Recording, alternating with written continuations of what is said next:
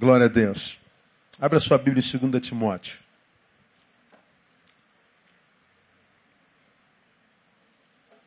Tenho ministrado às quartas-feiras aqui na nossa igreja desde março do ano passado. Falei sobre isso de manhã. Uma série de palavras que eu denominei Conselhos Paulinos do pastor para quem ainda tem ouvidos. Eu botei esse ainda aí porque a gente aprende na palavra que uma das marcas da geração do tempo do fim seria a incapacidade de ouvir. Perderia a audição espiritual.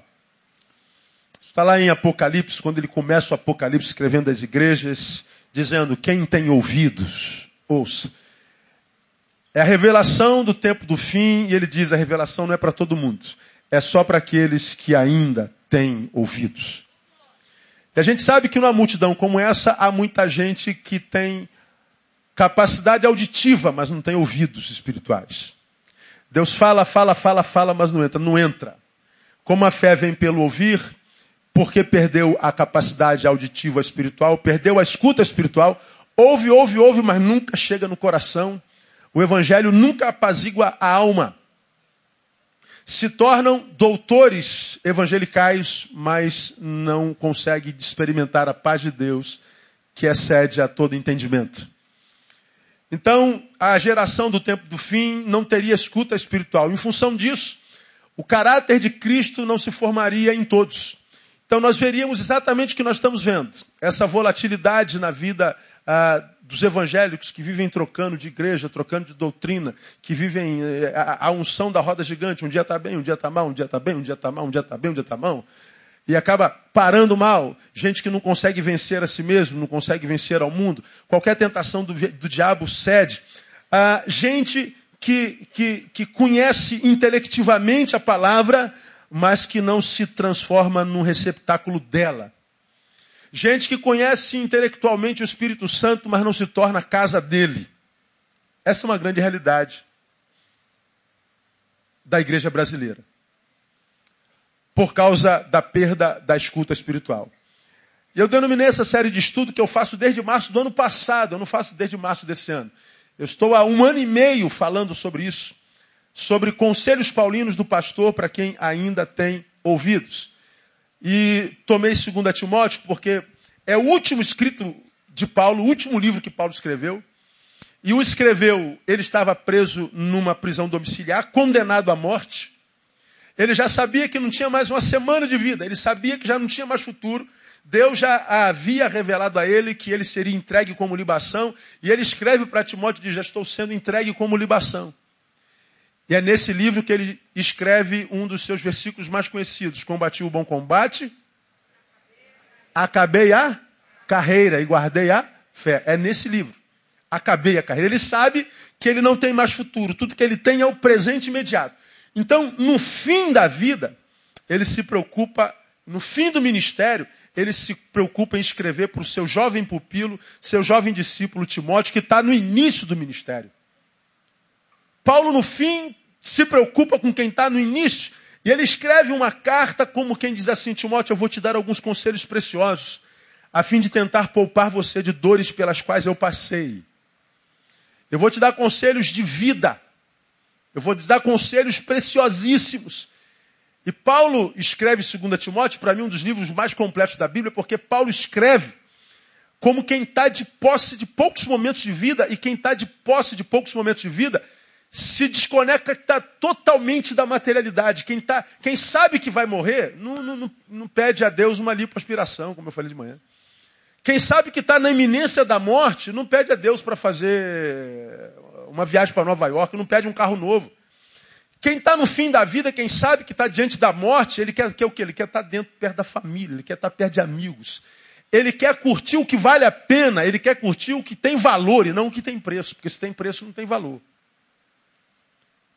Quem perdeu só quer o básico, o essencialmente valoroso. Não pensa em questiúnculas e bobagem.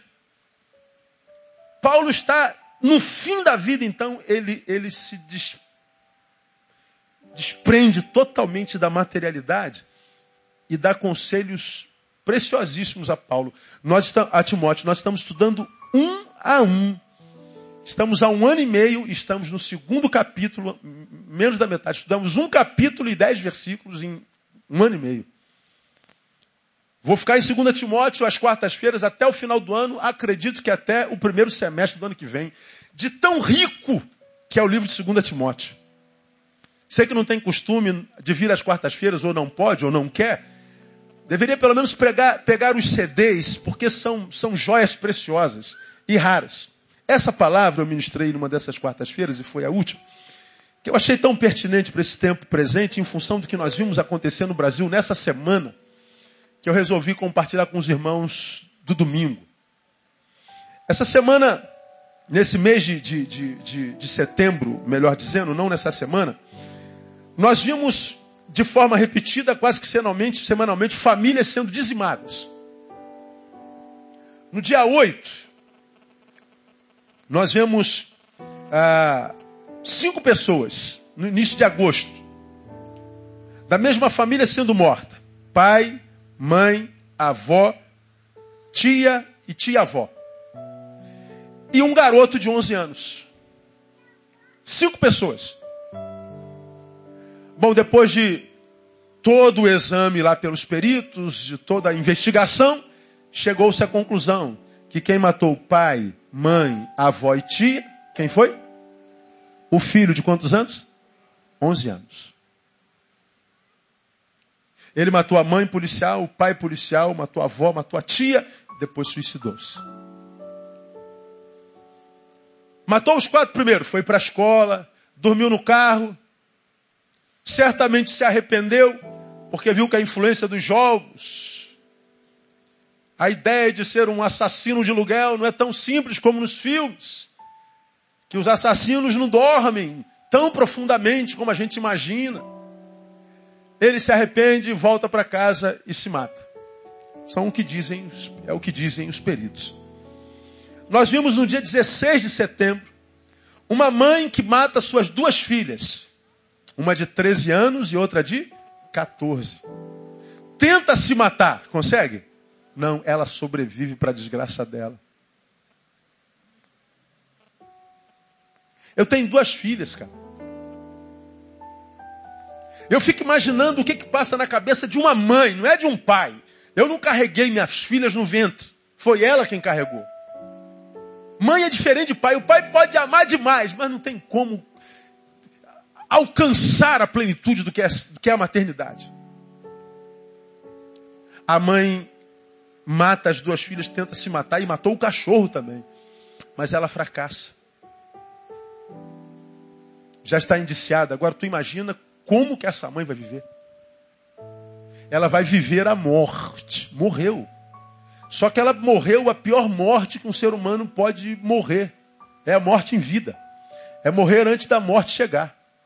Carregar a morte dentro de si mesmo. É ver o seu corpo transformado num caixão. Carregando o cadáver de si mesmo.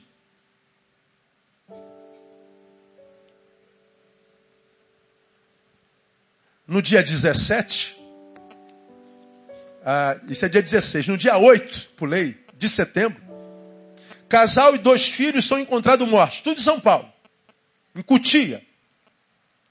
O pai mata um filho, um pai de 39, a mãe de 26 mata o outro, um de dois e um de sete. Depois eles conjuntamente tomam veneno de rato. E os quatro são encontrados mortos em casa. Tudo no período de um mês. Chega no dia 17, mãe e quatro filhos são encontrados mortos. Os filhos de 17, 13, 11 e 7 anos. Desconfia-se do namorado boliviano.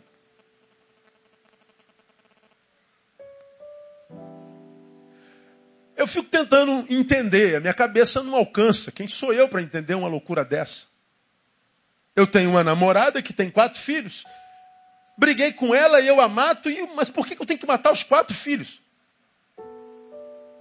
Agora o fato é, irmãos, que, que essas vidas foram dizimadas assim, de uma forma louca, e a gente fica perplexo toda vez que vê isso. A pergunta é sempre a mesma: onde é que a gente vai parar? Onde é que a gente vai parar? Meu Deus, onde é que a gente vai parar? O que está acontecendo com a humanidade? O que está acontecendo com a sociedade? Está todo mundo ficando doido? Está todo mundo ficando maluco? Meu Deus, o que, que acontece? O que está rolando? O que está pegando? Aí eu queria ler para a gente pensar um pouquinho. A gente acaba na hora hoje. Ah, sobre o que está escrito aí no capítulo 2, versículos 8 e 9. dois versículos de 2 Timóteo que eu usei para dar dois conselhos de Paulo à igreja. O primeiro está no versículo 8. Lembra-te de Jesus Cristo, ressurgido dentre os mortos, descendente de Davi, segundo o meu evangelho. Lembra-te de Jesus Cristo. O conselho que eu dei à igreja, cuidado com os lapsos de memória espiritual. Paulo está dizendo a Timóteo, Timóteo, lembra-te de Jesus Cristo. Eu só posso me lembrar de alguém ou de alguma coisa de quem ou do que eu me esqueci. Ih, esqueci. Lembrei agora.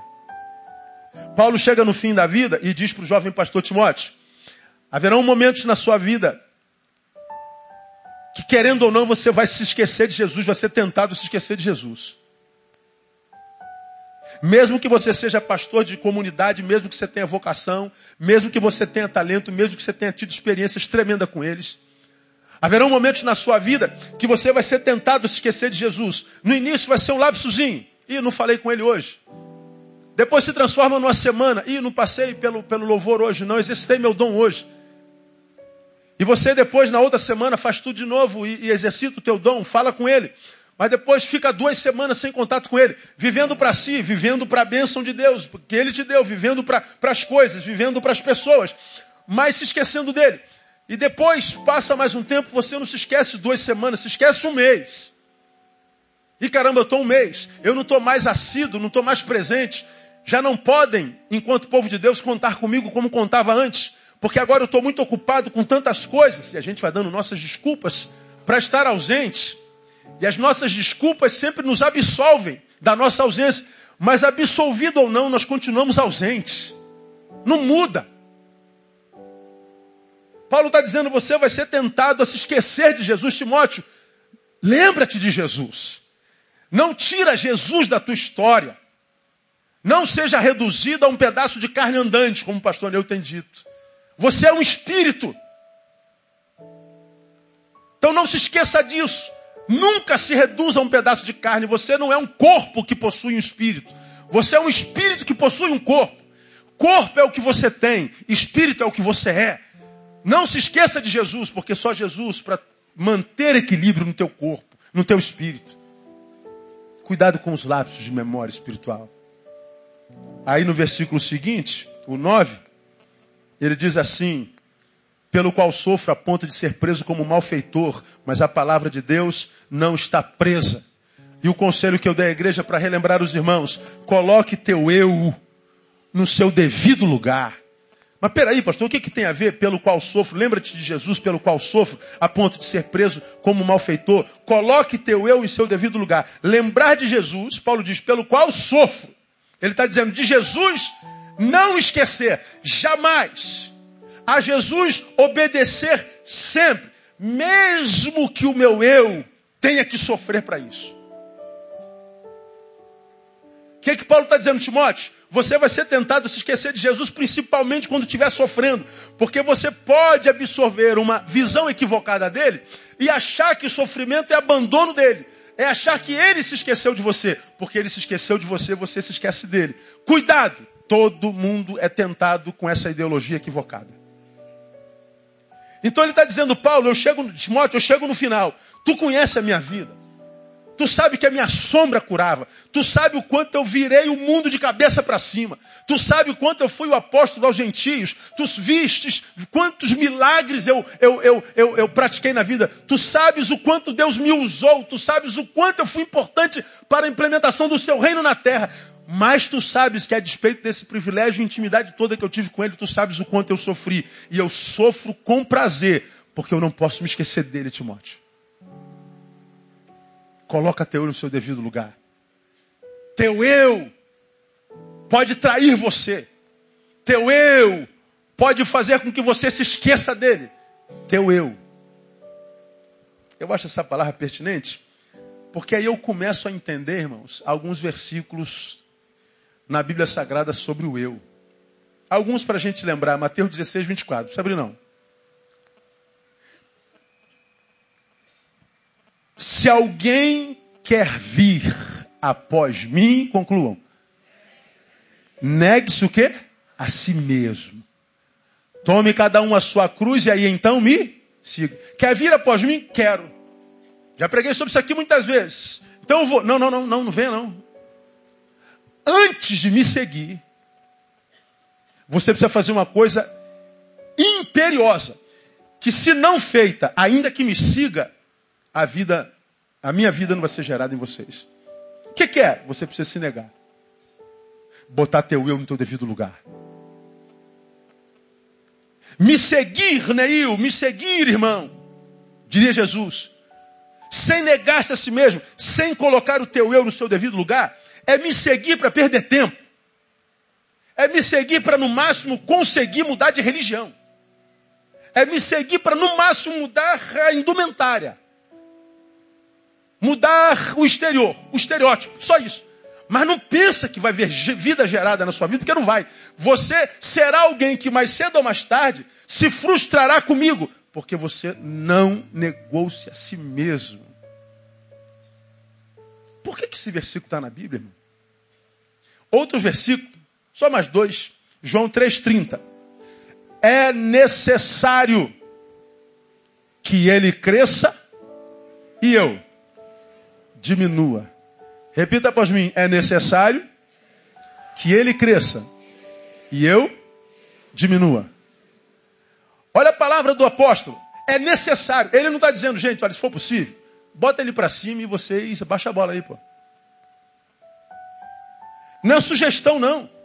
Ele está dizendo, é necessário. O teu eu tem que, tem que, tem que diminuir. Ele tem que crescer. Cuidado com o teu eu. No altar, no trono. Com o teu eu nas Teu eu tem que diminuir. Por que que está isso na Bíblia, meu?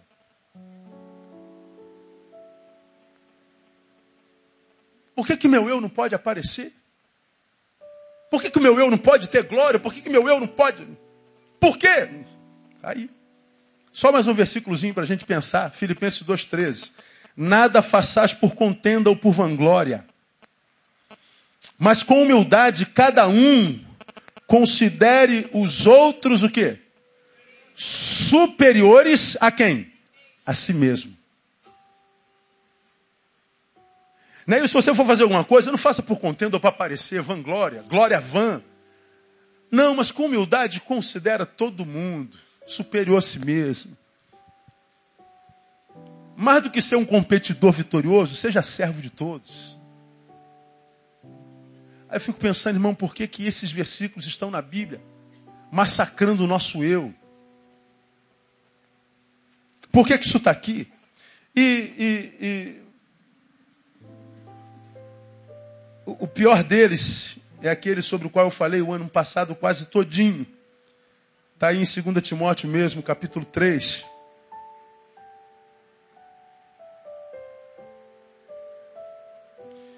Versículos 1 e 2, sabe, porém, isso que nos últimos dias sobrevirão tempos penosos. Você lembra que eu já preguei sobre isso? Tempo penoso. Penoso é o tempo que um presidiário vive. Quanto foi a tua pena? Dez anos. Então são dez, an dez anos penosos. Esse é o período penoso. Quando Paulo diz que os últimos tempos seriam tempos penosos, ele está dizendo, ó, você viveria num tempo histórico no qual parecerá que você é alguém que perdeu a liberdade. É alguém cuja vida parece a vida de alguém que está sendo castigado. A vida vai ser difícil. Vidas com muitas impossibilidades, com muitos cerceamentos, vida com muita limitação, portanto, vida triste, vida difícil, vida marcada por muita violência, vida difícil, Tempos duros. Ele está dizendo que assim seriam os tempos. E ele explica por quê. Por causa do que está no versículo 2 desse mesmo capítulo 3. Por que, Paulo, que vai ser tão difícil assim? Pois os homens serão o quê? Primeira coisa, amantes de si mesmos. Eu vou ficar aqui. Mas olha outras características: gananciosos, presunçosos, soberbos, blasfemos, desobedientes a seus pais, ingratos, ímpios, sem afeição natural, implacáveis, caluniadores, incontinentes, cruéis, inimigos do bem, traidores, atrevidos, orgulhosos. Paulo está dizendo, está vendo a biografia do homem do tempo do fim? Tô. Por causa disso, os tempos seriam penosos. Agora, ler esse capítulo não parece que Paulo escreveu hoje de manhã? Agora, a primeira característica do homem do tempo do fim, pois os homens serão, leiam para mim de novo, amantes de si mesmo, ou seja, terão o seu eu inflado. Preguei sobre isso aqui, só relembro. Amante de si mesmo aqui é filautós. Filos mais autós. Amantes de si mesmo.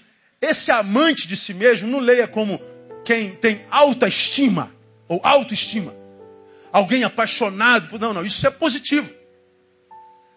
O texto, a palavra filoautóis está dizendo de alguém que vai ser tão voltado para o seu umbigo, vai ser tão carcomido pelo egoísmo, vai ser tão voltado e só voltado para si mesmo, que o outro inexiste para ele. O outro não tem sentimento para mim, seus projetos não me interessam, seus sonhos não me interessam. O que, é que você pensa não me interessa. Vocês não existem, eu só penso em mim. Amor só na minha direção. É o que Paulo está dizendo.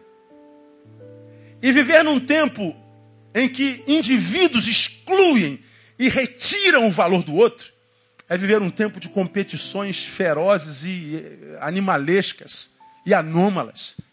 Será um tempo impossível, um tempo difícil.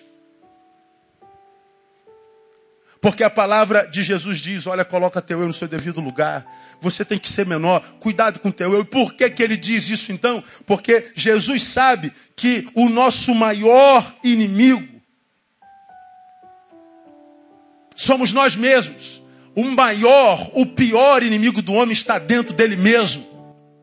O nosso pior inimigo não é aquele diabo a respeito do qual a Bíblia fala e que a respeito do qual está dito já é o inimigo vencido.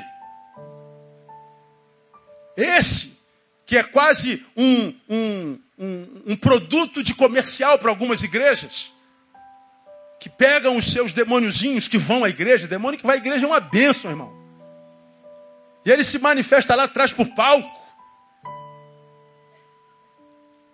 Humilha um ser humano a quem ele possui e os pastores o usam como cabo eleitoral, como promotor da própria igreja. Joga lá no YouTube, está lá o pastor entrevistando um demônio. Demônio! O que, que você sabe do templo de Israel? Está sendo construído um templo de Israel aí, por aí. Templo de Salomão, Israel é pequenininho, pô. Aí está lá o cara com a mão toda torta. Vai ser grande. E o que, que vai acontecer quem der oferta para o templo de Salomão? Vai enriquecer todo mundo. Ah, quer dizer que quem dá oferta, vender carro, vender geladeira, vender a, a, a tudo que tem, pegar as economias e dar para o templo de Salomão? Vai tudo ficar rico. Está vendo, igreja? Igreja! Você está vendo, igreja?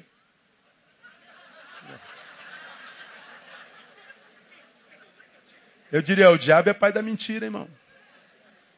Mas ele virou propagandista da igreja. A gente imagina que é contra esse diabo que a gente luta. A gente imagina que esse é o nosso pior inimigo. Ele é um deles. Mas na cabeça de Jesus, o pior inimigo do homem está dentro do homem. A esse Satanás eu digo, sai em nome de Jesus, e ele sai.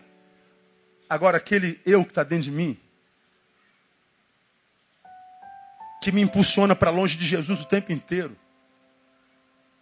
que gera em mim desejo de morte o tempo inteiro por causa de problemas, que gera em mim desânimo, vontade de desistir, que gera nessas famílias essa visão equivocada sobre a própria vida. Contra esse eu é que é quase impossível lutar se a gente não colocá-lo no seu devido lugar. Aí nós vemos essas famílias, irmãos, que me, me mexeram comigo essas mortes. Me tiraram algumas horas de sono, diante de Deus. Acordar no meio da noite pensando naquelas meninas sendo sufocadas. Pensar num garoto de 11 anos estourando a cabeça da mãe. 11 anos. Pensando num casal que um dia sonhou entrar numa igreja como essa, porque estavam apaixonados e sonharam em ter filhos. E tiveram dois. Um casal, que é o sonho de quase todo casal. E depois vê esse casal, o próprio, sufocar seus filhos até a morte. O que, que é isso, irmão?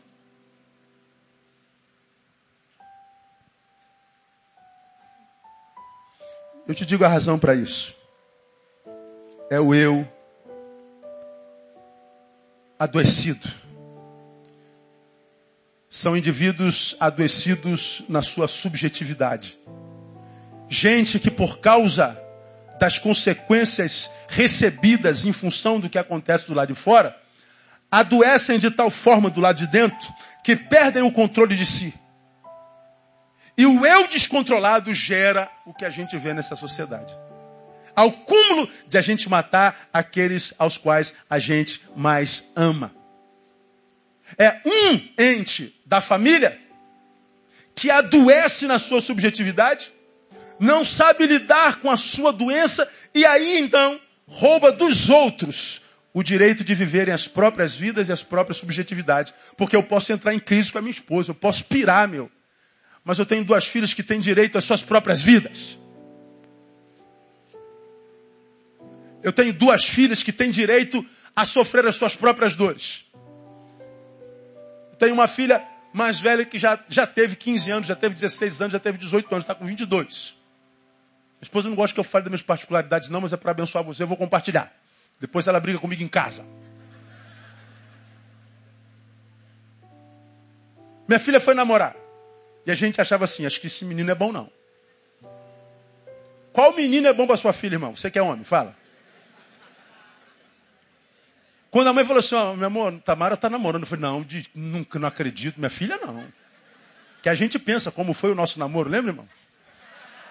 A mão diabolizada, essas paradas todas. Aí agora é a mão do cara que vai pegar na sua filha. Não aqui, aqui os homens foram todos anjos caídos. Né? Aí eu falei, minha filha vai namorar. Não, de jeito nenhum. Então tem que ser muito santo, meu. Se possível, sem mão. Arruma um cara sem mão, né? Aí pronto. Cara, e, que, e o ciúme da minha filha? Primeira filha, eu apaixonadão. Não, não, não esse cara não presta não. E a gente não queria, não queria, não queria, não queria, não queria, não queria. E, e, e acabou que o cabra não funcionava muito bem mesmo, não. Era meio esquisito. Eu, eu, eu, eu troco uma ideia aqui, outra ali, mas eu, eu, eu, eu, na verdade, suporto. Aí, mãe é mais emoção do que razão, pai é mais emoção do que razão. E a mãe foi falar porque esse rapaz. Coberta de razão. A filha fala assim: mãe, eu tenho direito de cometer os meus erros. A senhora me dá o direito de errar e quebrar a cara. Aí só voltar e falar: ai. A gente fala, que pena que os filhos crescem, hein, meu? Que pena. Eu tenho direito de quebrar minha cara. E tem mesmo. Todos temos direito de errar. Agora, o fato de eu ter crise com ela não me dá direito de roubar dela o direito de cometer os seus próprios erros e viver a sua vida e decidir a sua própria vida. Agora, por que, que esses pais imaginaram que porque eles estão cheios de problemas, o seu eu adoeceu, eles têm o direito de roubar o eu dos seus filhotes. É doença ao cubo. Não souberam lidar com as suas interioridades. Não souberam lidar consigo mesmos. Nossos problemas maiores não estão do lado de fora, irmão. Seu problema não é o que aconteceu com você do lado de fora. Mas o que, o que aconteceu do lado de fora gerou do lado de dentro. Seu problema agora está do lado de dentro. Ah, pastor, meu casamento acabou, eu quero morrer. Pois é, eu conheço um monte de gente que o casamento acabou e que está vivendo e está mais feliz ainda. Ah, minha mãe morreu, eu quero morrer. Eu, minha mãe já morreu, meu pai já morreu e estou vivo aqui, quero ver mais 200 anos e enterrar vocês todos. Ah, eu perdi o meu emprego sonhado. Eu já vi um monte de gente que passou fome. Aliás, passou fome não. Passou todo tipo de percalço, mas não faltou pão sobre a mesa. E hoje ele está melhor do que antes. Você pode estar passando por problemas que você julga hediondo, mas alguém que já passou por problemas maiores estão melhores agora do que você. Então não foi o que aconteceu do lado de fora, é como você reage ao que aconteceu do lado de fora. É o que o que está do lado de fora gerou do lado de dentro. Teu problema não é o problema, é o eu que habita dentro de você. Tenho me encontrado com um monte de gente que o casamento acabou, minha vida acabou. Não, o que acabou foi teu casamento. Tua vida continua. Minha mãe morreu, minha vida acabou. Não, tua mãe, agora você é órfão de mãe. Mas a tua vida continua. Ah, minha vida acabou, meu emprego. Então, tu está desempregado, mas tua vida continua. Agora eu estou vendo essa loucura de morte, essa, esse volume louco de suicídio que a gente vê acontecendo o tempo inteiro. E a gente não usa a desgraça alheia para crescer. Você pode estar sofrendo do mesmo mal de Demas, que eu também é, é nem acabei de pregar durante as manhãs de domingo que amava Paulo, amava Epáfras, um homem de Deus, amava Lucas, era discípulo de Paulo, amava Deus, e sobre ele a Bíblia diz: Demas me abandonou, diz Paulo, tendo amado muito o mundo presente. Ele amava Deus, amava Paulo, amava os irmãos, amava o ministério, amava Jesus, mas agora ele amou o mundo.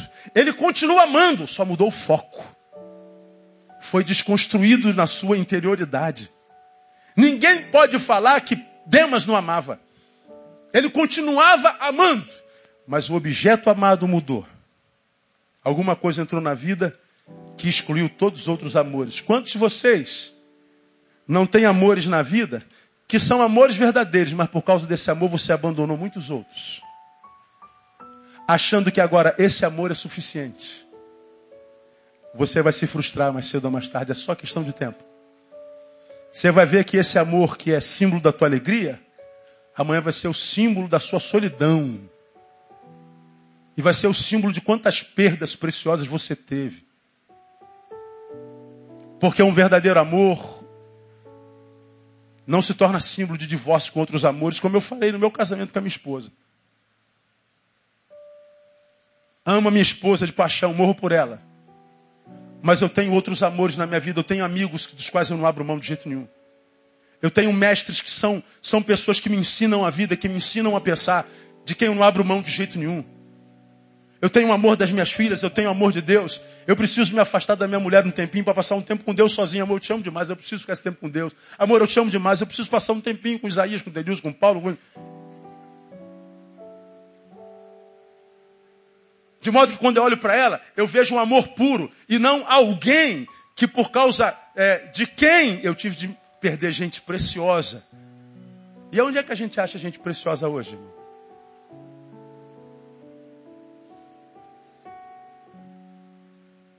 E eu vejo tantos abrindo mão de amizade preciosa por causa de amores equivocados. Seu eu está te traindo. O foco do teu amor está mudando.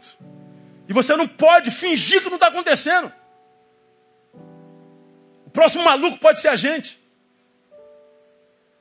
Quando o casal que matou os filhos, por exemplo, matou o filho, não pense que estava na agenda deles em, 1900, em 2006. Ó, em 2006, 2013 a gente mata nossas crianças. Não, não estava.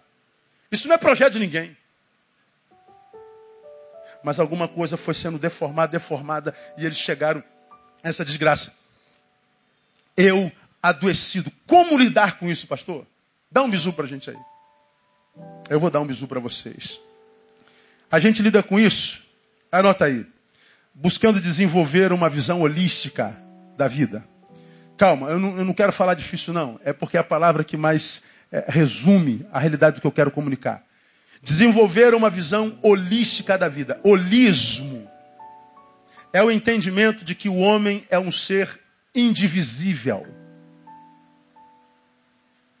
Portanto, não pode ser entendido através de uma análise separada de suas diferentes partes. O holismo diz: o homem é um ser integral. Ele não é, é um ser espiritual, é um ser bio, biológico, um ser psíquico. Não, não. Ele é a junção dos três. Não dá para viver uma área da vida em detrimento da outra. Eu não tenho como tender para esse lado e abandonar aquele. Porque se você fizer isso, o teu eu adoece, desequilibra. Eu tenho que olhar para a vida e entender que eu preciso vê-la e ver-me integralmente. Portanto, de um lado, eu sou um ser social que preciso trabalhar, mas entender que o meu trabalho não é suficiente para equilibrar a minha existência. Por quê? Porque eu sou também um ser psíquico. Eu preciso de afetos. Eu preciso ser aceito, eu preciso de abraço. Eu preciso de beijo na boca, de carinho. Eu preciso de, de, de, de, de massagem no pé. Eu preciso de cafuné. Eu preciso de colo, eu preciso de beijo. Eu preciso me sentir parte de. Mas também, tendo afeto, eu não tenho como ser pleno se eu não trabalho, não produzo, e muito menos se eu descuido da minha vida espiritual, se eu me esqueço que eu tenho espírito que precisa de transcendência. Que eu preciso de adorar, que eu preciso prestar conta a alguém que está sobre mim. Qual, a, a, a, qual, qual, qual o reino vegetal serve ao, ao, ao, ao, mineral serve ao vegetal, o vegetal serve ao animal, o animal serve ao humano, o humano serve a Deus. Eu faço parte de uma cadeia existencial. A planta existe porque o reino mineral, a terra, o serve. O animal existe porque essa planta, essa grama, é comida por esse animal. Eu estou vivo porque eu como esse animal. Os reinos se sucedem em serviço, mas essa sociedade acha que não tem ninguém sobre ele. O eu dessa sociedade está tentando provar para ele que ele é o fim da cadeia existencial. E essa sociedade está virando as costas para Deus. Está virando as costas para o transcendente para o metafísico, está virando as costas para o divino. E a gente quer equilíbrio. A gente quer uma sociedade equilibrada. Eu não estou falando de religião. Porque olhar para a religião dá vontade de vomitar. Quando eu ligo a televisão, vejo um programa evangélico, eu tenho vontade de vomitar, botar o dedo na boca e vomitar. Porque não tem nada de evangélico ali. E por causa do testemunho da igreja midiática de mercado, há tanta gente de vestido divino, como você tem ouvido pregar, por causa dos mensageiros, desiste da mensagem. O fato é que a sociedade está excluindo Deus da sua realidade. E a gente quer equilíbrio. Ora, meu irmão, você quer viver equilibrado até o fim da sua vida? Você quer o privilégio de viver a vida até o fim dela? Não quer morrer antes da morte chegar? Quero, pastor. Desenvolva uma visão holística da vida. Agora, acompanhe o raciocínio. Nós vivemos um tempo que a gente denomina pós-modernidade. Uma das marcas mais contundentes do homem pós-moderno é a supervalorização de uma área específica de sua vida em detrimento de outras. Não há dúvida disso. Agora pense comigo. Uma das marcas mais contundentes da pós-modernidade, qual é? A estética. preocupamos-nos deveras com a imagem, sim ou não? Preocupamos-nos demais com o que vem em nós, sim ou não? Meu Deus. Gastamos fortunas com tratamentos corporais, sim ou não? Quando nossa mulher diz assim, amor, vou para o cabeleireiro. Ai, Jesus. O sangue de Jesus tem poder, Senhor. Dá vitória à tua serva. Fura o pneu no meio do caminho. Para que ela volte e faça unha em casa. Porque quem faz uma unzinha da mão, faz uma unhazinha do pé. Já que eu fiz mão e pé, vou fazer cabelo também. Mas se fosse só cortar, estava bom. 60, 70, 100 reais. Aí a gente pensa, poxa vida, eu corto a máquina em casa, não pago nada, mano. E quando vou no barbeiro é 10 real. Mas tua mulher diz, eu vou para o cabeleireiro. Porque não basta cortar, tem que lavar. Tem que fazer escova. E aí quando sai de lá, faz o chequinho, a facada no nosso bolso. Aí chega no final, pessoal, ela não conta nada para você. Quando você chega, o, o, nessa mesmo, Vitor? Quando chega o extrato, amor, que cheque é esse aqui de 500 reais? Ah, amor, isso aí foi no bebedeiro. O que, que foi, bebedeiro? Não, não entendi. Depois a gente conversa. Não aqui. Aqui é uma benção. As mulheres da igreja são lindas naturalmente. A beleza do Espírito Santo. Glória a Deus. A gente gasta uma fortuna com, com corporal. Lipoaspiração. Tudo que é ação da vida a gente faz no corpo. Né? Tira a costela daqui, põe ali. Porque a gente está preocupado com a nossa imagem. Isso não é mal. Se eu tenho direito, meu amor, gasto o que puder, mas fica linda para mim. Olha que beleza. Quem vai aproveitar dessa beleza sou eu. Problema é quando não tem.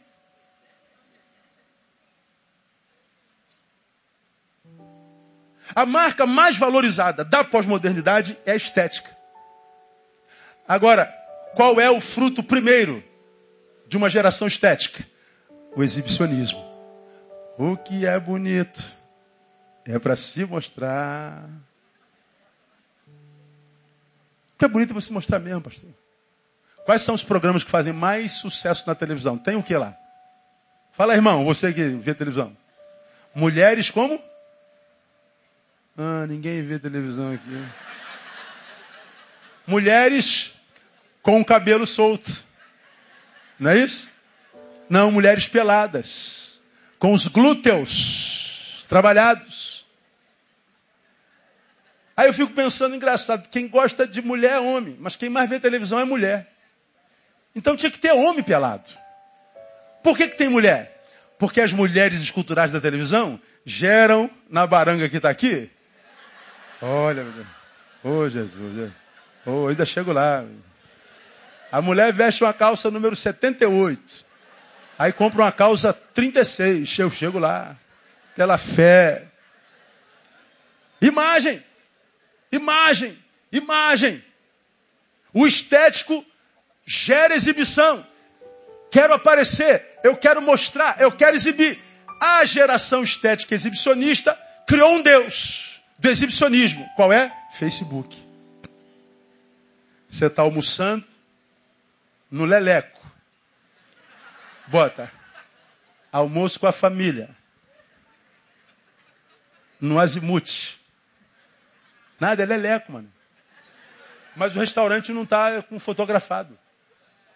Você foi passear com, com a família na Praia de Ramos. Você bota Maragogi, Maceió.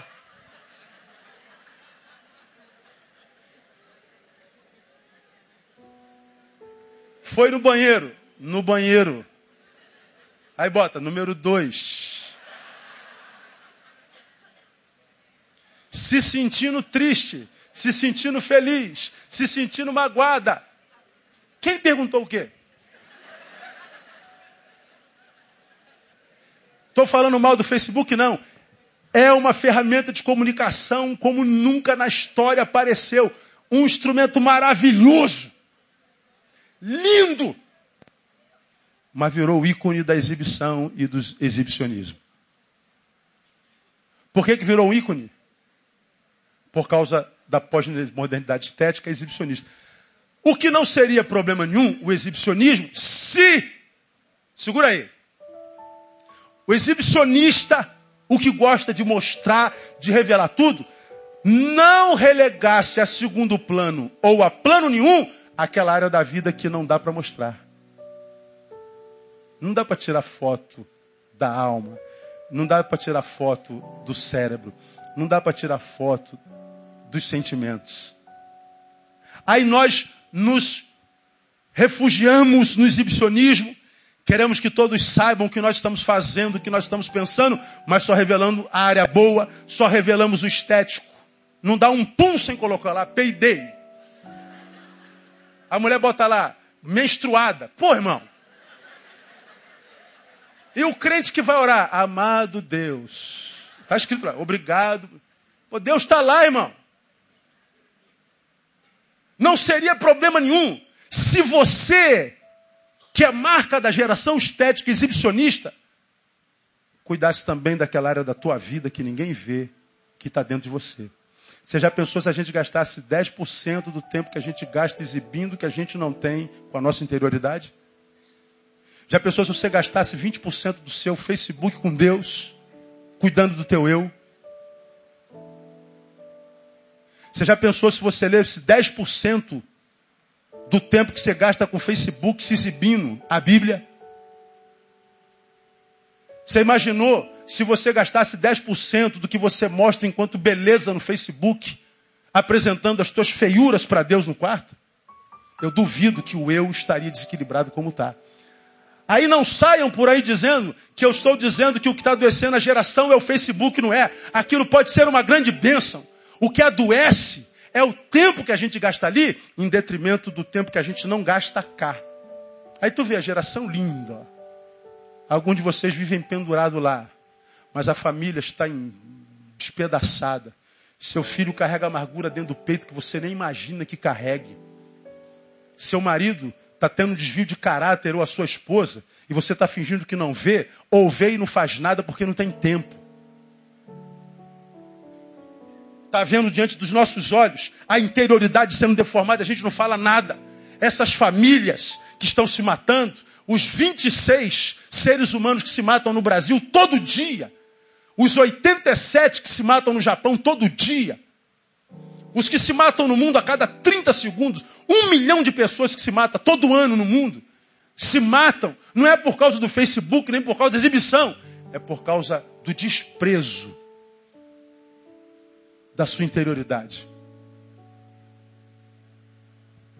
Diante dessa realidade, eu não posso deixar de chegar à triste conclusão que os suicídios continuarão, que as famílias continuarão sendo esbagaçadas. Que os surtos psicóticos que geram morte continuarão acontecendo. Porque nós adoecemos de tal forma na nossa vertente, cuidando de um lado da nossa vida, do lado estético, e esquecemos do lado ético.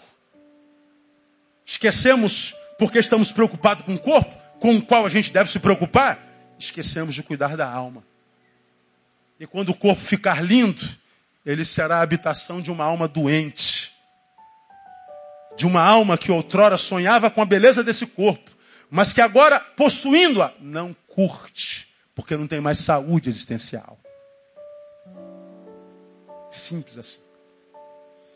Gente desequilibrada, gente que adoeceu, gente que pirou totalmente.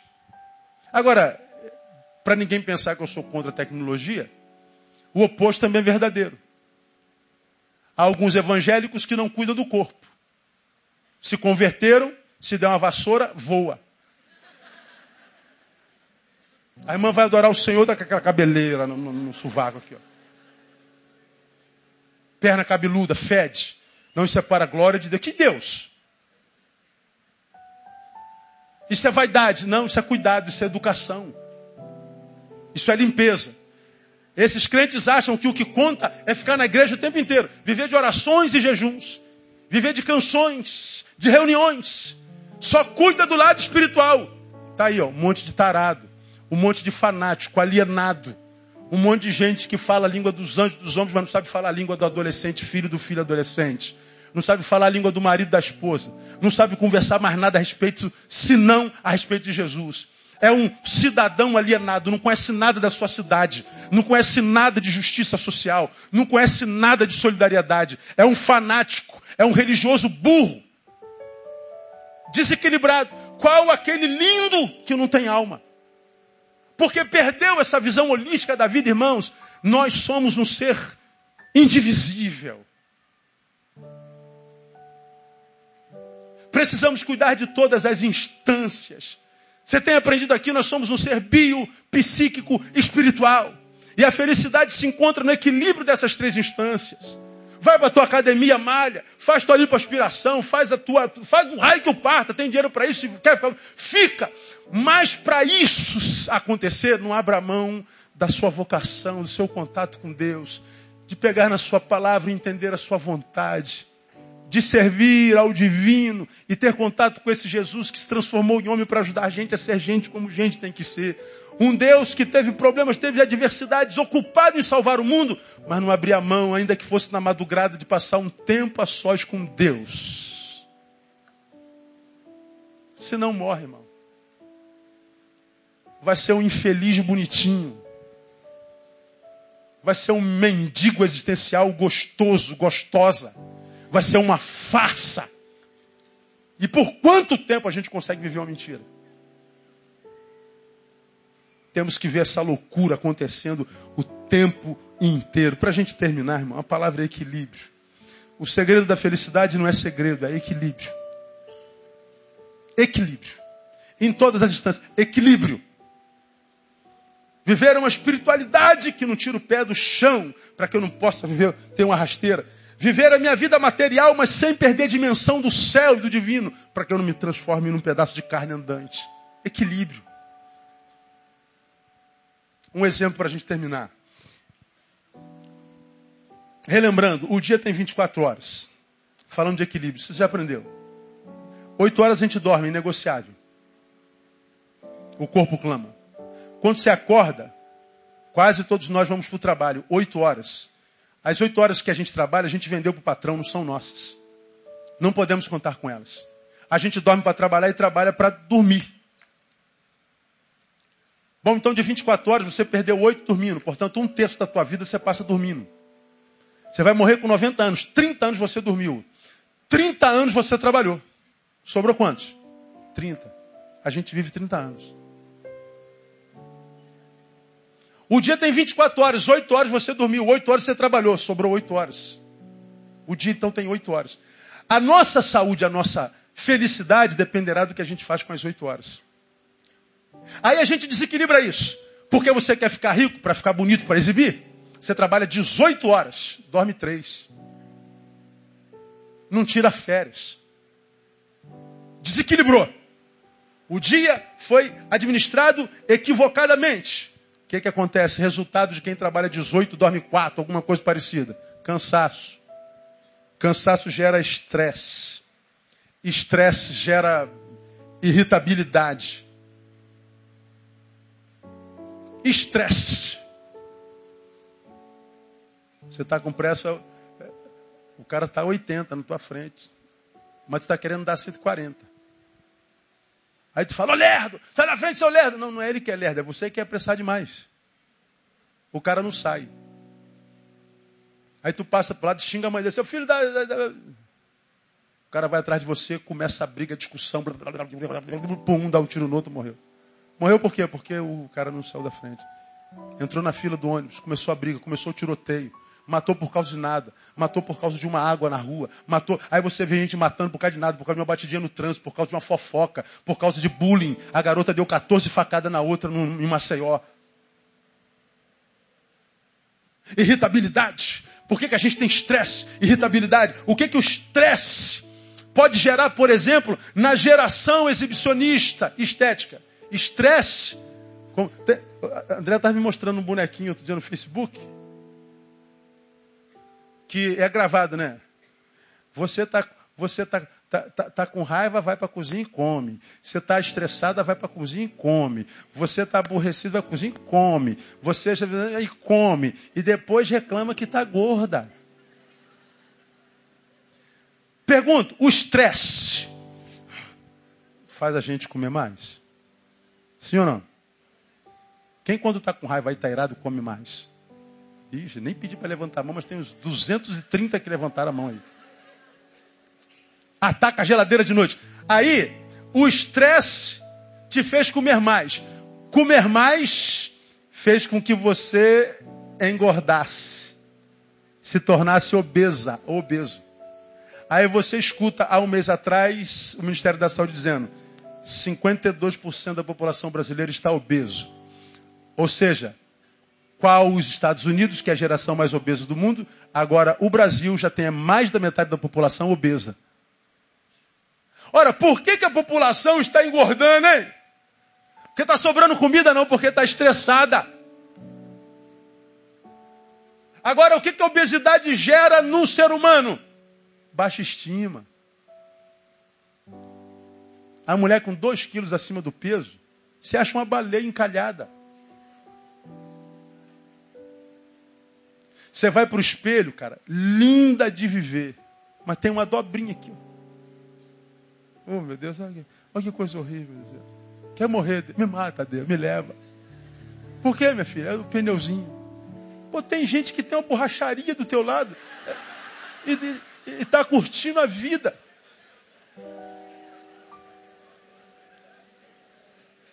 Você está com pneu. Ah, eu quero morrer. Me mata, Deus.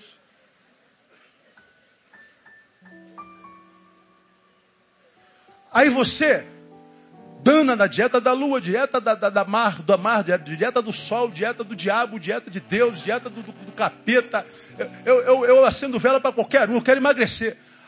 Não emagrece. Estresse come mais ainda engorda. Por que, que eu não emagreço? Porque você acha que emagrecer é só uma ação gastronômica. Pode não ser no teu caso, pode ser psíquica. Você não precisa só de nutricionista, talvez você precise de um psicólogo, de um terapeuta. E por que, que eu preciso de um terapeuta, de um psicólogo, de um nutricionista? Porque a minha vida está desequilibrada, irmão. Administrei mal as minhas oito horas. Vamos pegar aqui o exemplo da irritabilidade. Irritabilidade gera violência. A violência pode gerar um crime. E a gente ouve que o Brasil tem, nesses últimos anos, a maior população carcerária de todos os tempos. Por quê, hein? Desequilíbrio da subjetividade, irmão. Eu não posso dirigir. Não dirijo. Eu me conheço. É uma área da minha vida que eu preciso de mais Espírito Santo. Então, quando, quando eu, eu, eu, eu, vou de carro, não tem jeito, tem ido desses dias, André que dirige, ela gosta de dirigir. Quando André não pode, eu chamo o Theo, tem um taxista na nossa igreja, que dirige para mim, para lá e para cá. O Theo tem uma paciência, eu fico vendo o Theo dirigindo. Aí o nego fechou, xingou a mãe dele, cuspiu. Vai, meu filho, Deus abençoe. Falei, meu Deus, eu estou aqui no passageiro querendo descer do carro, ir lá pegar no pescoço do cara e mandar ele para o inferno logo. Não vale a pena se aborrecer, vale, pastor? Não, claro que não, é bobagem. É isso. O cara, o cara tem uma paciência, rapaz. Falei, ele está certo. Só tem uma vida para viver, né, irmão? Vai perder tempo com gente que nem vale a pena. Você vai tentar dar uma lição de moral em quem não tem moral. Você vai querer ensinar alguém que não está disposto a aprender. Vai se desgastar, vai perder seu tempo. Vai em paz, meu irmão. Agora, quando é que a gente consegue fazer isso, irmão? Quando a nossa subjetividade está em paz. Equilíbrio. Porque se nós não desenvolvermos essa visão holística de vida, vamos continuar pirando. É por isso que Jesus diz: negue-se a si mesmo. É por isso que Jesus diz que ele cresça, que você diminua. Considere os outros superiores a si mesmo, porque se esse eu, exibicionista, com a síndrome de Jeová, que adora ser adorado, ser visto além daquilo que é, conseguir tomar essa instância na tua existência, você estará diante do seu pior senhor. Diga que não é isso na sociedade. Termino. Lendo Filipenses capítulo 4. Abra sua Bíblia em Filipenses capítulo 4. Vamos orar e vamos embora para casa.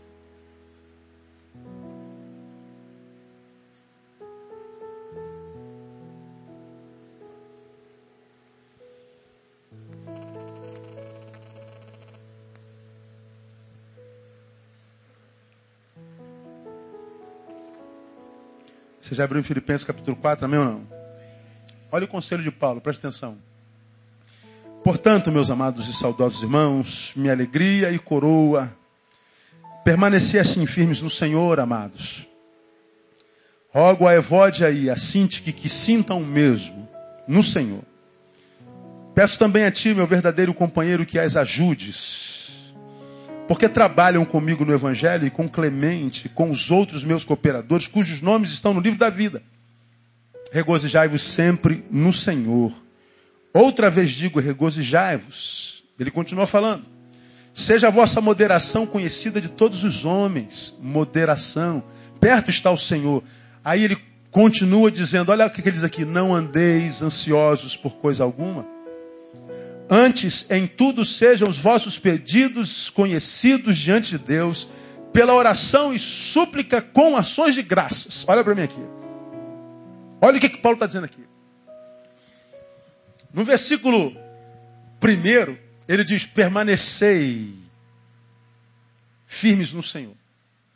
Permanecer firme é um exercício espiritual porque é no Senhor. A gente permanece firme alimentando o espírito, palavra, oração, adoração, a dimensão transcendental da nossa existência.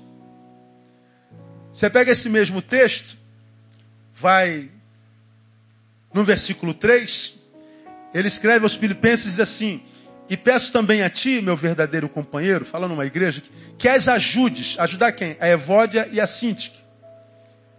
Por que, que eu devo ajudá-las? Porque elas trabalham comigo no Evangelho. Paulo está dizendo assim: ó, ajude teu irmão, ajude teu próximo. Por quê? Porque eles também são ajudadores. Seja solidário com eles, porque eles são solidários com o outro. De um lado ele diz: exercitem a sua espiritualidade, mas exercitem a sua humanidade transformando a tua vida numa vida útil à sociedade na qual você está plantada e no tempo no qual você existe. Não viva para o seu umbigo, ajude para o seu umbigo, ajude alguém, seja útil. Isso é humano, isso é serviço. Mas você vai mais um pouquinho no versículo 6, ele diz: Não andeis ansiosos. Isso é psíquico. Ele fala do exercício humano, do exercício espiritual, do exercício psicológico existencial. E quando ele diz que nós exercitamos e alimentamos o espírito, o corpo e a alma, a conclusão se dá no versículo 7. E a paz de Deus, que excede todo entendimento, fará o quê? Guardará os vossos corações e os vossos pensamentos em Cristo Jesus. Se você vive essa vida holística, integral, a paz de Deus guardará os vossos corações, as vossas emoções. Seus pensamentos, razão. Razão e emoção é o que nós somos. Ele está dizendo, você será abençoado com a paz de Deus, que excede todo entendimento. Não está falando que a recompensa vai ser um salário de 30 mil, não está falando que a recompensa vai ser um carro novo, uma casa nova. Você vai ter paz. Deixo-vos a paz. A minha paz vos dou. Catuca alguém que está do seu lado e fala assim, é de graça, viu, irmão?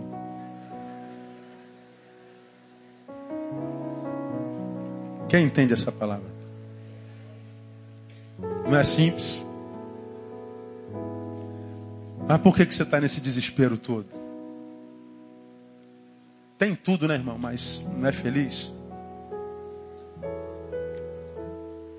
Não consegue essa paz de Deus que excede todo entendimento. Por outro lado, tem gente que não tem nada e consegue essa paz. Cara, é lindo. Você subir um morro desse, entrar num hospital, ver pessoas ferradas e, pastor, está tudo bem.